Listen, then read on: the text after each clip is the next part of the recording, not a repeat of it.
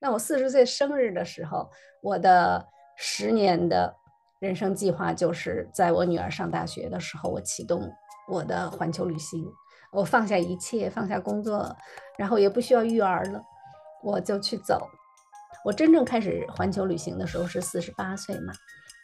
那么这个环球旅行是用什么方式？最后发现就是房车是最经济的，呃，就是我最可以支付的一种旅行方式。同时呢，也是我最喜欢的旅行方式，因为它非常随意，非常接近大自然。房车的这个社群哈，就像一个乌托邦，全都是美好。我房车了五年了，没有经历任何不美好。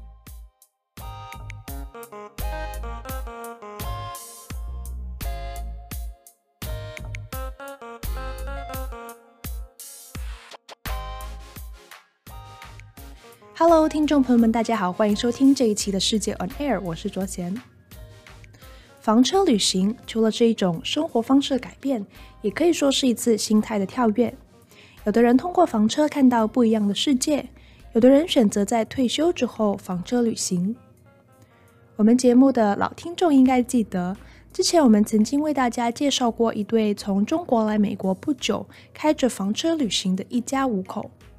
那今天我们请来了另外一位车友，他是一位来自日本的华人房车爱好者笑梅。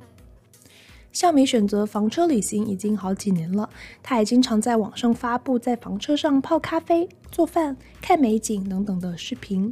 她的生活精致美丽，有很多人说大为羡慕。今天我们就一起来听听从日本来到美国房车旅行的笑梅的故事。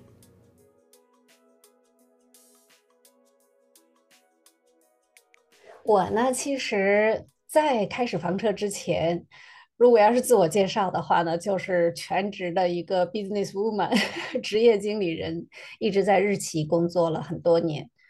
那但是二零一八年呢，我女儿上大学的时候，我就开始了全职的房车旅行，所以我现在就是一个全职的旅行者。如果要是用贬义词说的话，大概就是无业游民，既没有职业又到处旅游的一个人。我是二十三岁的时候，呃，到日本留学。我当时在东京大学，呃，留学完了之后就留在日本工作了。所以我在日本现在已经待了三十年了，生活了三十年了。我也国籍也是转成日本国籍了。哦，那你现在也是在日本吗？对，我现在在东京，这段时间住在浅草。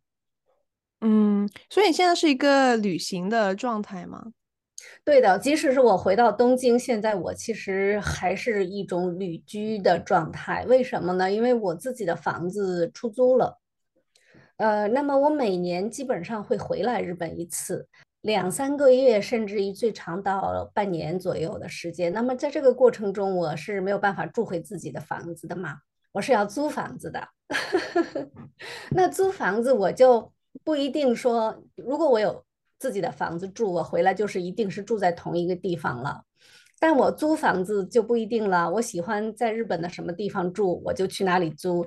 像我上一次，我就是在京都租了一个房子，因为我一直很想在京都住一段时间，体验一下在东京生活、在京都生活的感觉，所以我就在京都的一个很老的一个，呃，很传统的一个住宅区，我就租了一个民宿，住了三个月。回到日本还是旅居的状态，但你现在不在房车上面。对对对，我房车存在美国了，我是飞回来的。哦，那你有打算什么时候回到房车上吗？呃，我是今年的六月初就会重新回到美国，回到房车上。哦，然后又继续在美国玩这样。对，因为现在呢，其实我本来不是一定要回日本。我原来之所以把房子租出去，就是我没有打算每年回一次日本。可是呢，COVID 之后，美国政府对这个入境的限制就开始比较严了。原来我在美国进进出出一年好几次也都没有问题，但现在就每次过边境的时候，他都会要求我，他说你一年一定要在日本住两三个月，让我们知道你你还是住在那里，你没有移民到美国来的倾向。不然的话，他说你很有可能，你比如说你去了加拿大了，你去了墨西哥了，然后你再翻回美国的时候，他会认为你没有居住在日本，呃，你有移民倾向而拒绝你入境。这是他们的边境的警察告诉我的，所以每次当他们说你下次你要回日本，从日本过来，我就乖乖的 回到日本住两三个月，然后再回去。嗯，因为夏梅刚才提到你过去五年开房车已经有五个年头嘛，那不如给我们就是简单的讲一下你呃开着房车去过的地方。我现在基本上美国和加拿大。嗯、呃，就是我的 C 型房车可以走的地方呢，大部分都走过了。那我也我听你就是有提到过，说你最开始有在日本开一下房车。呃，我在日本开过两两次房车，因为我在正式启动我用房车环球旅行的这个计划之前，我需要做一下测试。呃，房车这种生活我能不能够适应？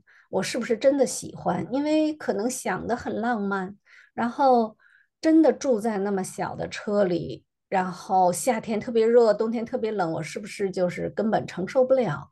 所以我就做了两次测试，一次是在秋秋天将近冬天的时候，天已经比较冷了，呃，第二次是在夏天的时候，测试的结果就是我觉得 OK。哦。对，因为这毕竟是一个很大的人生计划，不做一个 test 就直接过去，我要把房子、把家财全部处理。其实我去美国的时候，我自己家里的所有东西都处理掉了，一样都不留。哦，我就带了一个旅行箱去的美国，所以其实这对我人生来说也是很大的变动。以我的个性，我是不会贸然行事的，我是一定会也一而再、再而三的做测试，然后。我觉得确实没问题，我才会行动。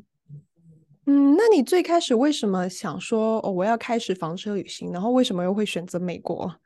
啊，这个很有趣。我其实当初是想要从德国开始来着，就是说我是先选择了环球旅行，因为环球旅行是我从小孩子的时候的一个梦想，这个梦想就是这么多年从来没有变过，但是没有机会实现。那后来。我女儿上大学这一年呢，我是决定我要去环球旅行。这个计划是在我四十岁生日的时候，就是我每年啊，我会给自己做五年人生计划和十年人生计划。我从很年轻的时候就这样。那我四十岁生日的时候，我的十年的人生计划就是在我女儿上大学的时候，我启动我的环球旅行。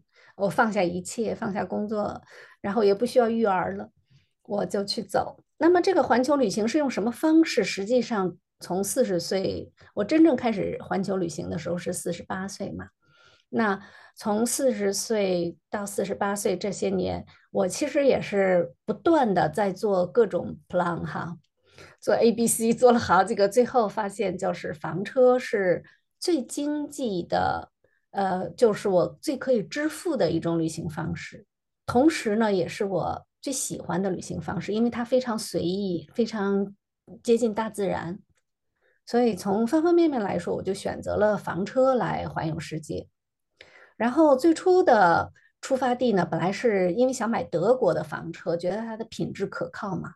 我的原来的计划是从欧洲开始，但是后来发现德国房车不太适合我。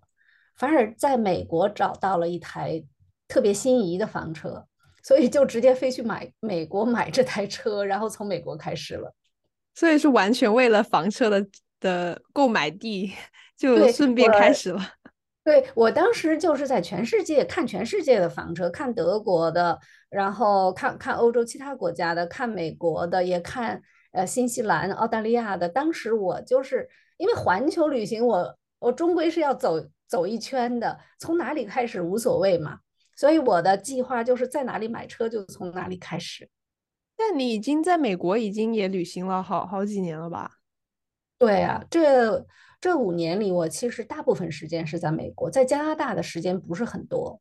那你有没有觉得美国已经差不多走完了，还是说你有继续要走？嗯，没有。我觉得我我就是说，从地图上看我的足迹，好像是你从大的区域上来说，我我基本上走遍了。嗯，包括阿拉斯加，我去年夏天也去了。但是其实你要是说很细的地方，我没去的太多太多了。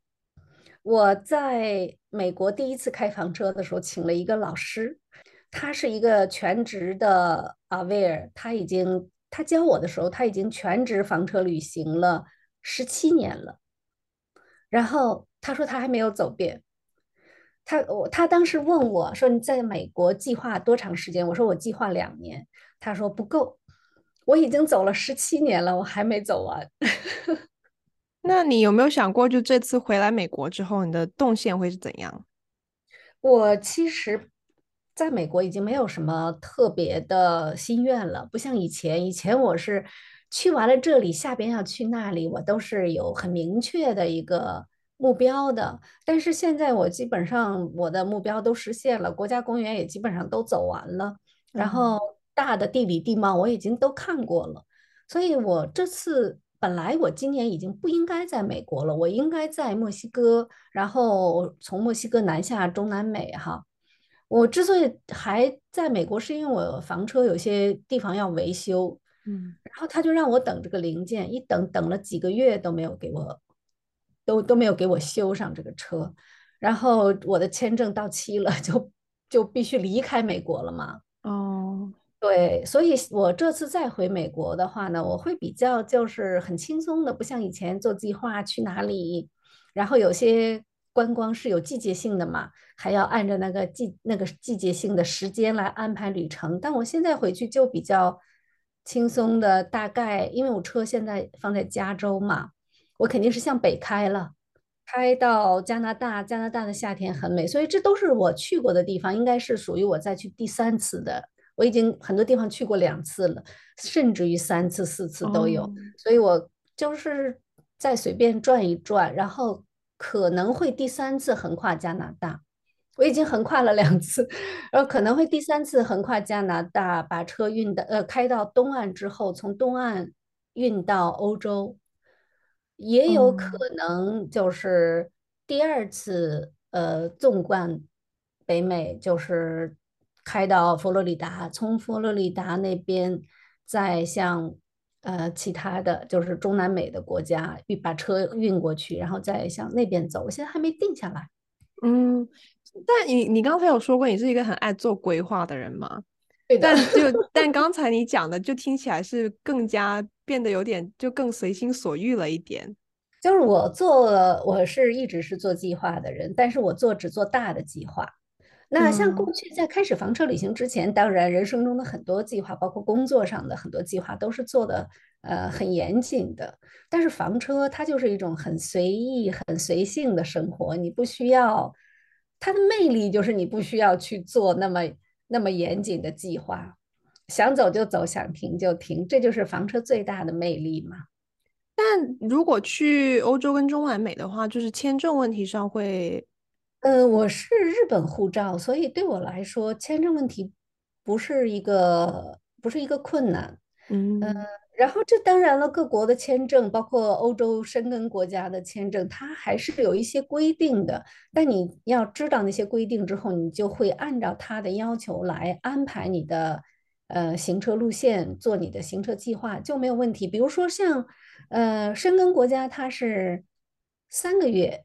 你不带你不办签证，你可以在那边就是三个月嘛。像我拿日本护照，嗯，那我可能三个月，我的行车路线就要做成每三个月就要出一次申根国家，去非申根国家，然后三个月以后再去到下一个申根国家，我可能就是要这样走。嗯，但除了看你自己本人的签证，你还要思考房车停哪儿那些，就很多东西要规划，对吧？嗯，在美国、加拿大和欧洲的发达国家，这些问题不是要做特别严谨的规划的，基本上一边走一边找就可以了。因为这些国家房车的营地很发达，到处都是。但是如果有一天走到了呃发展中国家，就是房车它是没有配套设施的，呃，这个时候可能就要去呃用一些不同的方法，可能比如说会呃去住到酒店的停车场啊 什么的，就是为了安全嘛，因为你不能够随便在野外。呃，像中南美的一些国家是，如果你随便在野外选的地方不够安全的话，那是非常危险的。对，我感觉你的房车，就是我看过的房车里面，就是非常比较舒适的。我的这台房车，它本身它的做工，它的制造也是在美国也是顶级的，在 C 型房车里，它的品质、它的设计，呃，都是顶级的。所以它确实舒适度比较高，嗯，然后我又比较用心规划我的房车生活，就把自己尽量安排到最舒服的状态。对，看起来感觉非常精致，就是没有我们就是传统意义上房车生活那种就是想象。呃，就是这，我觉得是每个人的生活态度吧。就是如果你。想让你的房车生活跟居家生活是保持同等品质，而且是用同样的状态在房车上生活的话，那你自然就不会马马虎虎，就不会将就。事实上我，我呃旅行了五年，我遇到的车友就是美国人啊，几乎百分之九十九点九都非常精致，非常讲究，车里非常干净，就。各有各的用心在车上，他有很多生活情趣，很多他的就是他没有去马虎的过。因为我听你的描述里面，感觉你就是一个人然后，开着车横跨了 这么广大的 北美，就感觉那个非常的颠覆。嗯、呃，我对。就是一个女性的想象吧。那你觉得回顾这过去几年哈，呃，一个人的旅行里面，你可以先讲一下你觉得比较困难的地方，然后你比较享受的时刻。嗯，对于我来说呢，刚开始什么都很困难，因为我什么都不知道。每一件事情对我来说都是一个难题，我都要去做很多 research，呃，甚至要在网上，就是我在网上 follow 了一些这个他们 post 他们的房车旅行生活的这些人，我都会有的时候会私信他们，向他们请教问题，然后在房车的 group 里，我有时候会提问，呃，有的时候不提问，就是别人的帖子我都认真读，我觉得那个内容对我有帮助，我都会甚至于做笔记。刚开始的时候，没有一样事情是简单的，每一件事情都很难。就包括我买了车怎么注册，这个就是我没有在美国和加拿大的居民身份，我要注册这一台车本身就是一个很大的难题。然后所有的 research 我都要用英文做，我英文呢不是很好，所以呢就是呃我可以用英文做 research，但我就是很慢。我不像我中文或者日文，我一眼一目十行，我一眼就可以 catch 到很多信息。但是英文我就要真的是一一行一行的去读，所以我花了很多时间才搞明白我怎么样注册我的车。然后我不但搞明白了，我还省了不少钱，注册了一个免税州的车牌。就这些都是我都没有人教我，都是我自己去学的，包括怎么样操作房车。包括房车生活中的很多，就是，嗯，比如说加水排污防冻啊，还有找营地呀、怎么样？这个道路道路出现状况的时候应该怎么处理呀、啊？所有这些东西一开始都很难，但是我因为我我知道这是一个完全我没有经验的全新的生活方式，所以一开始我在。呃，刚刚开始之前，我就告诉自己，遇到所有的困难，我都得要去克服它，然后我才能这条路才能走得下去。所以我在前边的一年两年，就是在不断的学习，不断的克服困难。在这个过程中，我基本上是两年以后，我才开始有点轻松了，就是游刃有余了。那特别享受的时刻呢？啊，就是大自然特别美的时候。嗯，你看着它，就是那种幸福，是物质的，或者说是人类社会的，呃，所有的东西无法带给你的。你跟大自然达到天人合一的那个境界的时候，那种幸福感，我觉得它是是非常深的，而且我觉得它是不是很不是很潜在的东西，它能升华我们我们的人生，它能让你的整个的思想，你这个人的境界全都升华提高。所以很多都是大自然给予的一些能量。对，这个我可我想可能每个人不一样啊，嗯，每个人的热爱不一样。我呢就是特别热爱大自然，我是风也好，雨也好，雷鸣电闪也好，都能让我感动，都能让我觉得美。但是比如说有些人旅行，他可能就是要去看那个博物馆呐，他可能对人文的、历史的、文物的这些东西他很感动啊，呃，或者有人可能他喜欢去走到。各个地方去吃各种美食啊，我觉得每个人的那个幸福感在不同的地方吧。嗯，所以听起来你就你就蛮适合房车旅行的。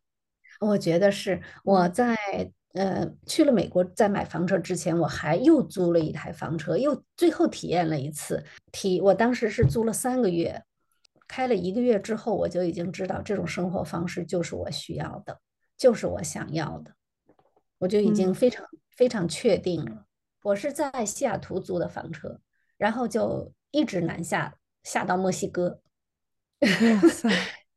然后又开回来，又开回西雅图。我就是第一次租房车是，我是先租了三个月，后来我又续了一个月，就四个月的时间，我就把美国纵贯走了一下。嗯、第一次以这个国家公园还有一些就是风景为主。我主要是去 hiking 啊，或者是就住在那个森林里啊，或者是住在那个国家公园的营地里啊。那你觉得，就是自己开始房车旅行之后，它对你除了我们刚才讲到的一些，就是自然给予你的能量上面、心态上面的改变，其他的方面改变应该也蛮多的吧？毕竟你是离开自己的日本的一个圈子，那你觉得就是这些改变？嗯，有让你有怎么样的感悟吗？我觉得改变是非常非常深层的，也是非常非常深刻的。呃，这个我一开始并没有说我为了追寻什么，呃，想要改变什么开始的旅行，而是在旅行的过程中不知不觉的就这样了。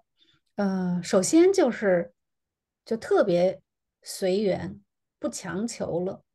因为你在旅途中，有的时候你说我就要在这个时候我要去看日出，可能那天就阴天，你就什么也看不到。你说我就像我去阿拉斯加，我本来就是要看鲸鱼，可是我得了 COVID 的，我赶到阿拉斯加的时候，鲸鱼已经从阿拉斯加游走了，鲸鱼已经南下了。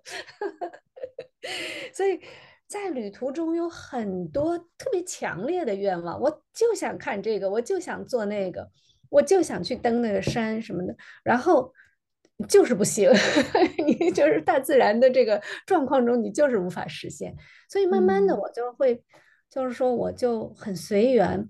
当这件事不行的时候，我不会失望。刚开始会失望，刚开始会，就是我我这么努力，这么辛苦，这么不容易，我到了这儿了，然后最后我我的那个梦想没有达成，就是特别失落。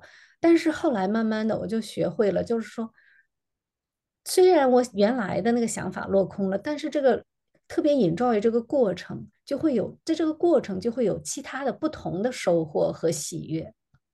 所以这个就他就是让我在整个人生中现在都是这样，除了旅行以外，比如说，呃，对人对事都是这样，就是我总能在过程中找到乐趣。然后总能在过程中，嗯、呃，体验到一些呃让我觉得很充实的东西。嗯，然后你刚才有提到你是呃四十八岁开始呃开房车，那这应该是一个就是提前退休了的。我是没有退休，我是辞职，嗯、因为我离退休还差好多年呢。哦，所以日本的退休年龄是多少？呃，好像是六十岁还是六十五岁吧？我现在都我都我都不关心这个了，因为我就是从一开始就没有想做到退休。嗯，那所以你就是已经就积累够了，你觉得这个这些财富是足够你支撑你的环球旅行？因为我从四十岁决定要环球旅行的时候，我从那儿那个时候我不只是做环球旅行的计划，更重要的我就是做我的财务计划。嗯，所以我从那个时候起就有在规划我的财务。然后呢，我觉得比较幸运的是，我人在中国，呃，那几年中国发展特别迅速，所以在中国的人都几乎就是个人财务都得到了很大的增长。这个他不是说我理财成功了，而是时代给了我那个机会。你比如说那个时候你在中国，你买个并不贵的房子，十年以后它涨了十倍。如果你当时有点钱，你买了点股票，中国的股票曾经呃非常非常高过。中国的发展都给了很多人机会来增长他的财富。我刚好比较幸运，那个时候我赶上了。那就是说，其实光靠那个吃老本也不行嘛，所以我还有一直在，呃，不断的在根据现在的状况调整我的个人财务计划，呃，还是需要有一些持续性的一些财财务来源才行。所以其实你就是有蛮长一段时间又回到中国发展吗？呃，我是呃在日本的企业工作之后呢。有被日本的总公司派到中国去成立一个分公司，我在上海的分公司呢做这个总经理，但是这个过程呢，我人基本上是一半在中国，一半在日本。嗯，那所以你现在的财务收入的话，你就是就是已经有一部分财富，但是还是继续有收入的状态吗？呃，因为你可以用你的已经有的这个。个人财产去做进一步的投资理财嘛？嗯，那这个进一步的投资理财，它会带来一些持续性的收入嘛？嗯，这个收入不一定要很多，因为我现在的状态，除了我自己房车的这部分开销以外，我没有其他更多的开销了，所以我这个持续性的收入，它带给我的财务支持不需要太大，就维持我日常生活就足够了。因为我是从就是这个房车旅行的这个 Bruce 这个账号来看到你的故事嘛，第一次看到你的故事，然后你是怎么样就是认识了这一群的华人的车友？哦，这个是一个也是一个机缘。我其实原来不知道有中国人开房车，嗯、我在美国一年多了，我。在所有的地方，我就只看到美国人，而且全都是白人。我连其他的有色人种，包括黑人呐、啊，或者是墨西哥，或者是那个中南美裔的哈，我都没有看到过。呃，其实我当时就认为这个房车的世界就就是白人的世界，嗯，但是其实后来证明是错的。我就是没看见中国人和其 他的人。我为什么没看见中国人哈？因为我一直在野营。像我这样全程在野营的中国人很少，嗯、呃，大家还是比较安全第一，基本上很多人会进营地。其他人种的人哈，不是说真的不玩房车，就是他们没有玩的那么野。我我见到的都是白人，是因为我一直在野营，结果那个野营的真的都是都是美国人的这个白人，他们比较有冒险精神，他们又特别热爱自然。结果我呢就是。无意中走到他们的圈子里，所以我我在他们的这个圈子里啊，group 里，我就在就是大家不是会发照片吗？我去哪儿了？然后会跟大家分享自己旅行的那些呃很开心的那些片段。我在这个发帖的过程中，就不小心就在北美的这个呃这个老美的房车群里就出了名了，就是他们特别喜欢我的照片。结果就好多粉丝，那个时候很很搞笑。我的 Facebook 一打开哈，全是白人。就是其实你看，很很少有亚洲人的 Facebook 下面没有亚洲人，对不对？就是你加的朋友一千多个朋友全是白人，就 就挺奇怪的。然后在这个我们的车主群里，一直也基本上都是老美。然后有一次呢，也就是有一个中国人他进来了，进来了，他从名字，因为我在那个群，我们的车主群里有点像团宠似的，就是大家都特别喜欢我，就是就是我我一发照片就是好多人 like comment，然后我要是不发了，他们就开始说小美你在哪儿？你 让我们那个发照片，让我们不要担心你，然后。我的行车路线，他们一旦知道了，如果那个路上有暴风雪呀，或者有有这个洪水啊什么的，他们就都会在那个群里告诉我，就是大家特别关注我。所以就就那个中国人的车友呢，他进了这个群以后，他就一下子就注意到我的名字是中国人的名字，他就私信我了。嗯，私信我了之后，他就说：“哎，我在中国人的房车群里，我要不要把你拉进去？”我说。还真的有中国人的房车群，我不知道。就这样，他把我拉到那个 Bruce 的群里了。哦，那那个是一个微信群，有那么多。对对对，然后我才知道有那么多人，中国人也在玩房车。那那个群有多少人啊？Bruce 那 Bruce 的群还蛮大的，我在的那个群有五百人，已经满了。哦、然后。呃，他另外还有其他的一些群，包括 Telegram 的群什么的，我就没有参加了，我就只在那一个群里。所以其实你最开始是在脸书的群里面。对，我在脸书的老外的群里，就是全都是老外，就我一个亚洲人。然后他们老 外还说呢，就是从来没见过一个亚洲女性从国外来的，还不是美国土生土长的，然后开着房车一个人走。然后他们就说从来没有这样的人，所以他们。呃，我之所以有那么多，就是在老外的群里有那么多粉丝哈，就是他们挺，嗯，他们挺欣赏我的，他们觉得我很勇敢，嗯，也很就是独立。我觉得，中国人一看到我一个女性旅行，就第一感觉就是不安全，就是你你你别遇到坏人。但是老美一看到我这样，他们第一个印象就是哦，你好勇敢，你你很了不起。嗯你很独立，然后就是说你鼓励激励了我们，就是老美他的看到看到我和中国人看到我 发出来的感慨是不一样的。嗯，真的哎。但我看你现在就是你的 YouTube 也经营的非常成功哦，然后其实两边的粉丝也都有吧，就是华人的粉丝也蛮多的。对，我现在呢，就是 Bruce 的那个节目呢，把我介绍到华人的圈子里来了。在那之前呢，就是华人也不知道我，我也不知道他们，因为我就是真的，我房车很少进营地。后来我才发现，就是进营地的那些人哈，他的那个 lifestyle 和我们是不一样的嘛。嗯，但是后来我慢慢的我也进营地了，就呃慢慢的我节奏慢了，不像原来我我太激动了，我老想看下一个新的地方。后来我看的地方多了，我就不那么激动了嘛，我就节奏慢下来了，我就会进营地。我会进营地，在有水有电的情况下，比如说我有的时候进营地我就住两周，然后这两周的时间呢，我就。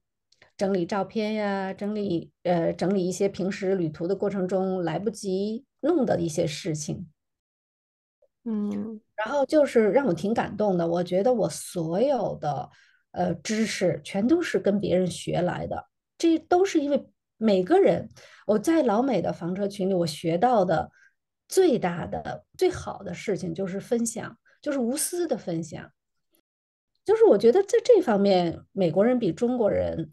他们更 open 一些。中国人有的时候可能他其实很有经验了，他不一定每天都跟别人说。可是美国人呢，他遇到了挫折他会说，然后他说我这学了个什么教训，嗯，然后他遇到了一个呃好的地方，他会说，哎，这个地方很好，他都会把这些情报发出来。这我这也是我开办这个我的 YouTube 这个频道的初衷。就我觉得我学了那么多，我受益很多。我希望我把我学会的这些东西，我也像美国人一样，我也把它分享出来，也让就是后来的人从我的分享中受益。嗯，我之前有听过一种说法，就是有很多就是刚开房车不久的人，他们很受到车友群这个的关怀跟热情所震撼，就是他们觉得车友这个群体，开房车，然后露营的，到处旅行的，他们都非常愿意互相帮助，好像说自己的东西就是大家的东西一样。不知道你有没有这个感觉？对的，就房车的这个社群哈，就像一个乌托邦，真的是全都是美好。我房车了五年了，嗯、没有经历任何不美好。人性的善在这里边就是得到了很充分的发挥。嗯，很像我们车主群里哈，我们车主群里有一个 group 是什么呢？他就是说，就是把他们家的 driveway 提供给车友来住，免费的。然后他就有一个地图标上所有的自愿参加到提供 driveway 的这个人，把他们的位置都在地图上标出来。你想去哪里，你可以跟他联系。然后最后我也想要聊一下，就是女性的角色哦，因为我也是看到你的视频以后，觉得你其实很可以说是一个女性的榜样这样的一个经历跟身份吧。但你之前有提到，就是讲到你开始房车旅行的原因的时候，你有讲到啊，把女儿送上大学了，然后我也开始就是可以思考自己的事情。嗯，所以我想我的问题就是，你是不是觉得？就你怎么看女性，她要经历了这么多不同的世俗意义上的历练，比方说我要事业成功了，然后事业部分告一段落，然后我把家庭照顾好了，把小孩都都送上大学之后，我才可以重新做我自己本来想做的事情。就是不知道你是怎么样看自己这段经历，跟你现在阶段终于能够做的事情。嗯，我觉得这个的确是女性跟男性有很大的不同，因为不管怎么说，育儿这件事情，总归在社会上女性要承担的更多。嗯，作为妈妈，对孩子的这个养育的工作做的，呃，在绝大部分家庭一定是比爸爸多的。即使妈妈是全职工作，妈妈还是要做更多的，呃。就是照顾孩子的事情，嗯，所以我感觉在育儿的过程中，嗯，你要想就是自由自在的过你想过的生活，这是不可能的。但是就是说，我们我们在这个世界上有爱就有牵绊，你因为爱家人，你爱孩子，甚至于比如说我现在。虽然女儿独立了，我还有个狗狗，我爱狗狗，那我都会受到这些爱的牵绊。像我去国家公园，很多的 trail 我是很想去走的，可是因为狗狗在车里时间长了不行，而狗狗在国家公园是不让出去的，不让到那个 trail 上去的，所以呢，我很多都放弃了。我为了我的狗狗放弃的地方非常多，所以我就，但是这种呢，嗯。也不算是损失，因为你爱他，你愿意为他这么做，你为他付出的所有的爱，让你的人生更充实嘛。所以，那我爱我的孩子，那在他独立之前，我不能够自由自在的旅行，这种牺牲我也是心甘情愿的。但是，谁的生命都只有一次，我们到这个世界上真的只有一次，所以你没机会重来。所以不能活得后悔，这里面有个巴朗斯的问题，就是说，我要爱家人，我愿意为爱所牵绊，但我不能为了爱牺牲掉我的全部人生，我的人生也要有它独立的意义。反过来，我们也不能要求孩子或者要求爱人为我们牺牲他的人生。每个人的人生，他都应该有他自己独立的意义。那我也想就是补问一句，那因为我知道你是呃很早就离婚了嘛，那你有没有想过，就是如果有一个伴侣的话，自己的人生会走的会不会不一样？应该是肯定不一样吧，因为因为如果你有另一个人，嗯、两个人肯定要互相 care 对方，然后要互相。顾及对方，这样的话，两个人的人生呢，就会各有一些折中吧。我想，嗯，我现在因为没有那个人呢，反而让我可以百分之一百的尽兴的过我自己想过的日子。就我想让让我的生活是什么样的，我不需要去考虑别人，然后为了别人去调整我自己。我是比较随缘，我是、嗯、我是希望可以有一个人生的很好的伴侣，但是我不是说很急切的，我是觉得这个事情是对我的人生是锦上添花，就是说，首先我的人生要是锦。如果我的人生一塌糊涂，有爱情也，我觉得，嗯，那好像也不能够拯救我的人生。但是我的人生首先要是锦，然后上面再多一朵花，不是更美吗？但是，但是人生已经是锦了，没有这朵花也不要紧。嗯，所以我是我就是这种这种态度。嗯。也觉得蛮蛮妙的，就是我一开始约您大概是一年之前，没想到。对呀，我我也在想，我们的缘分就这样持续一年了。对，兜兜转转的。嗯嗯，那您是呃最开始是中国哪里人啊？我是内蒙古出生的。哦，我是在内蒙古出生，在内蒙古长大的。可能哦，我觉得也许是我出生的地方是在内蒙古。嗯所以给了我一个游牧民族的灵魂。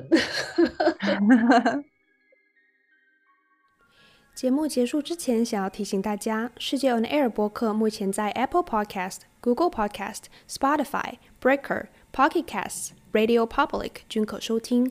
欢迎在各平台追踪关注我们，及时获取节目更新通知。每周二在世界新闻网和各大播客平台与您不见不散。